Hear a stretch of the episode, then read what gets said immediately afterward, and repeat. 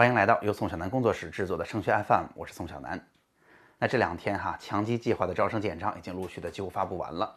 那综合素质评价招生的简章啊，也已经没有几天了，相信这两天学校也就会放出来。那好了，其实同学们已经基本上大概经过了纠结的阶段，我要不要参加？我大概选哪几个学校？基本上这个阶段已经过去了。现在我的微信上大家问我的问题，几乎都是老师。看到学校要求我们写个人陈述，或者写叫做自荐信，字数要求还不老少的。有的学校甚至要求手写。那老师，我的自荐信，我的个人陈述到底应该写什么样的内容啊？我怎么去写才能抓住重点，并且让学校对我更加青睐呢？好，那在今天的节目当中，我就为大家直接回答一下这个问题。好，今天的节目呀，主要是用两个角度来回答。第一个就是我们写这样的自荐信、个人陈述，它的原则是什么？我们到底要向学校传达一个怎样的信息？第二就是每一个啊我说的重要的点，我们应该怎么去落地？挨个来说哈。首先，我们写自荐信、个人陈述的原则是什么呀？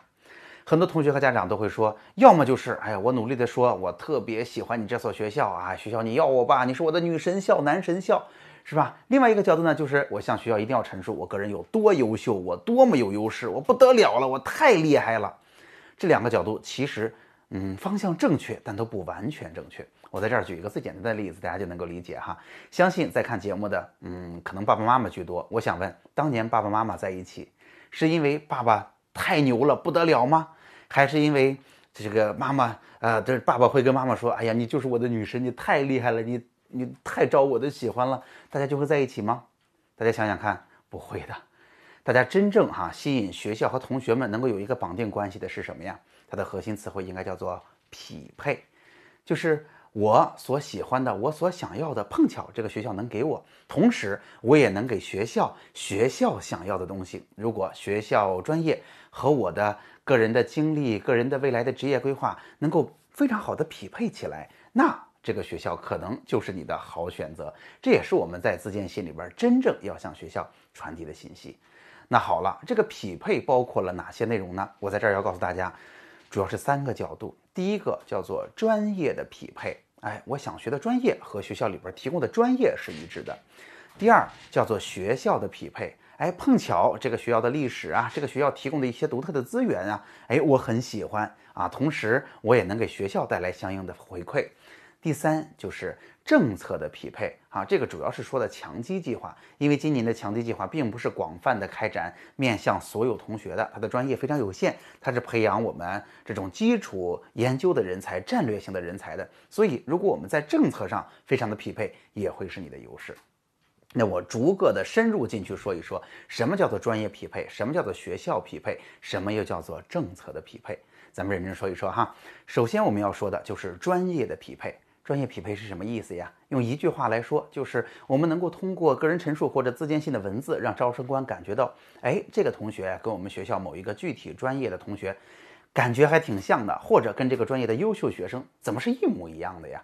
那如果是这样，其实我们就达到了目的。那怎么去做呢？给大家举举例子哈。一个是，如果我们碰巧做过跟这个专业一致的。啊，比如说项目比赛参加过这些东西啊，拿到过奖项，拿到过论文专利这种第三方的认可，其实是很管用的。那有同学就会问了，那老师啊，这个论文专利现在都已经。呃，被人人喊打了，过街老鼠了。老师，你怎么还提这件事儿呢？那我想通过奖项也好，论文也好，专利也好，我想说的是什么呀？我想说的是，这是我们得到了第三方的认可，我们不造假的前提之下拿到了这些东西。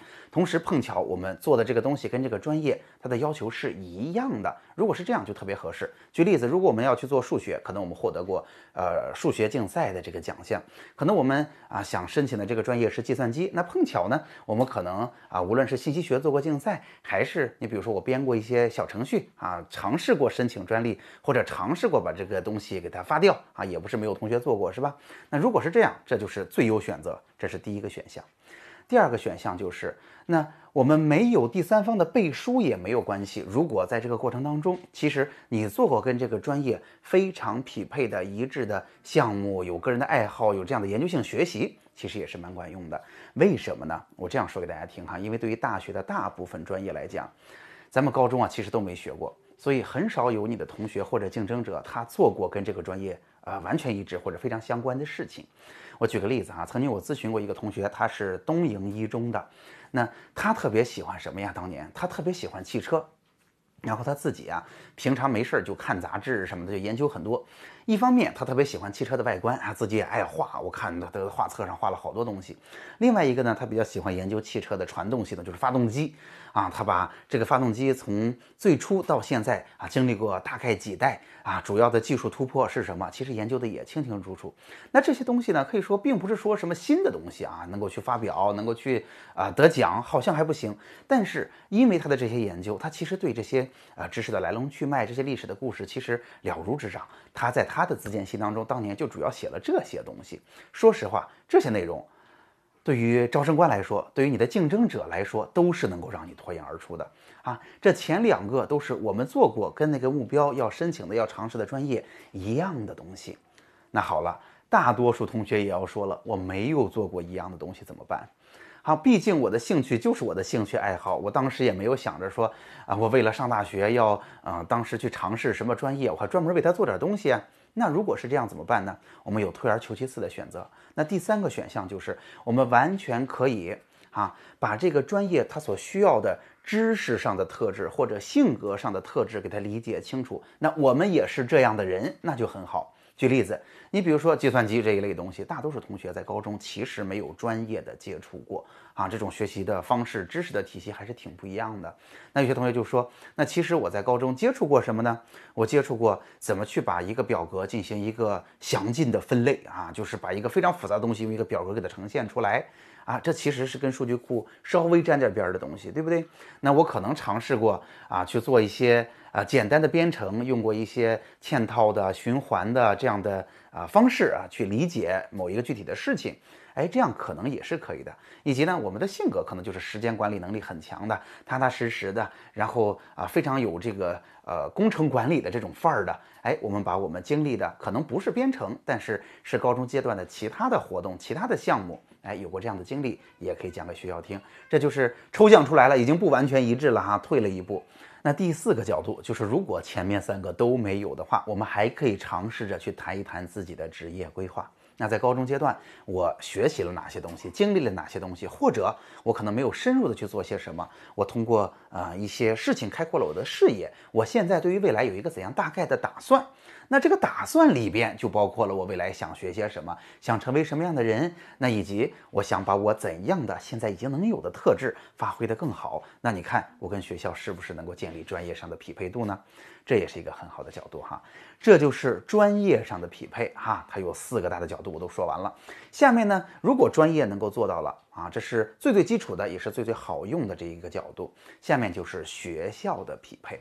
那说实话哈，学校的匹配对于大多数同学来讲不一定是必要的，为什么呢？因为嗯，咱们这么说，今天不是说的强基计划和综招都放在一起了吗？那综招通常我们可以不只选择一所学校，如果你不只选择一所学校的话，通常你一般都只选一个专业，因为呃，咱也不至于说每个学校都单独为了它去写东西，对吧？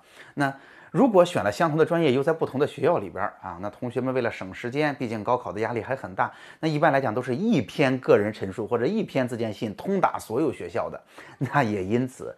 啊，通常同学们专业上匹配好了，学校就不再那么认真的每个学校去做匹配了哈，所以这是比较难的。然而强基呢，倒是如果您参加的主要就是强基，倒是可以试一试。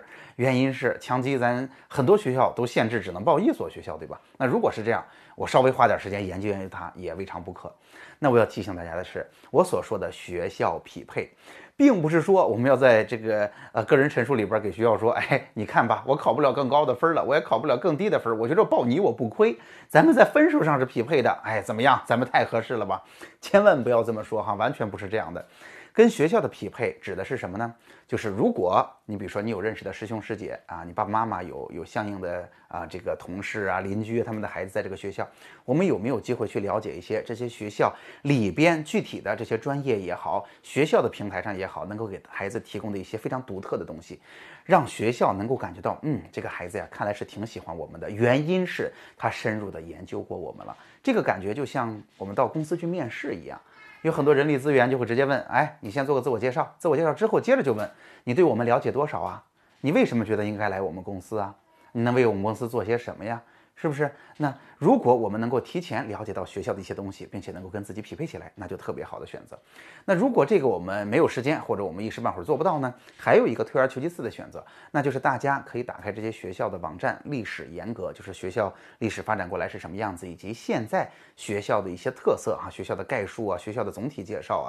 那我们可以在这当中去挑出一些我们喜欢的部分，但是要结合着自己的观点，结合着自己的优势、自己的想法来写写为什么这些东西对你来讲是重要的，或者我也能为这些东西来贡献些什么。哎，这个其实呢，它就看起来没有那么个性化，但其实也还是一个不错的选择，因为很多同学其实在学校匹配这一步都是不做的。如果你真的特别认真做了，尤其是对你，你比如说，我们可以不是所有学校都这么去做，因为太花时间。但是对于我的女神校、男神校、我的梦校，哎，我去认真的做做研究，在里边写一些这部分的内容，我想是会给你带来优势的。这是学校的匹配。最后第三个，简单说一说政策的匹配，因为政策的匹配啊，中招毕竟就是一个新高考的配套政策嘛，这个没有什么好说。然而强基计划非常特殊，强基计划是今年开始的，去选出那些战略性的人才、基础学科的人才，这些学科其实在未来哈，从呃社会大多数人的角度来看，它可能是有点枯燥的。他可能没有那么好找工作，他可能要付出很多很多东西的。那碰巧，如果我们兴趣在这儿，我们愿意为了社会去付出些什么，当然自己的兴趣可能也在这当中得到了充分的发展，我觉得就非常好。所以，强基政策的导向本身，可能也是我们值得去挖掘的角度，在这儿给大家提一个醒。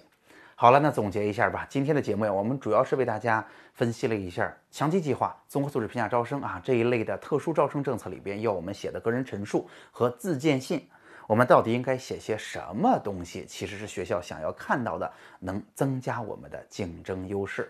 好，我给大家讲了，原则就是我们跟大学跟这个专业非常匹配，它分为分为三个角度，就是专业的匹配、学校的匹配和政策的匹配。好了。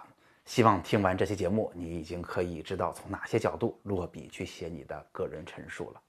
好，今天的节目就到这儿。如果今天的节目帮到了你，欢迎你把它转发给其他的同学、家长、其他的微信群，让大家一起受益吧。那节目最后是我的个人微信二维码，如果你也想啊找志愿填报一对一的服务，如果你也有属于自己的问题想要提给我，让我在节目里边作答，你可以扫描二维码加上我。我们下期再见。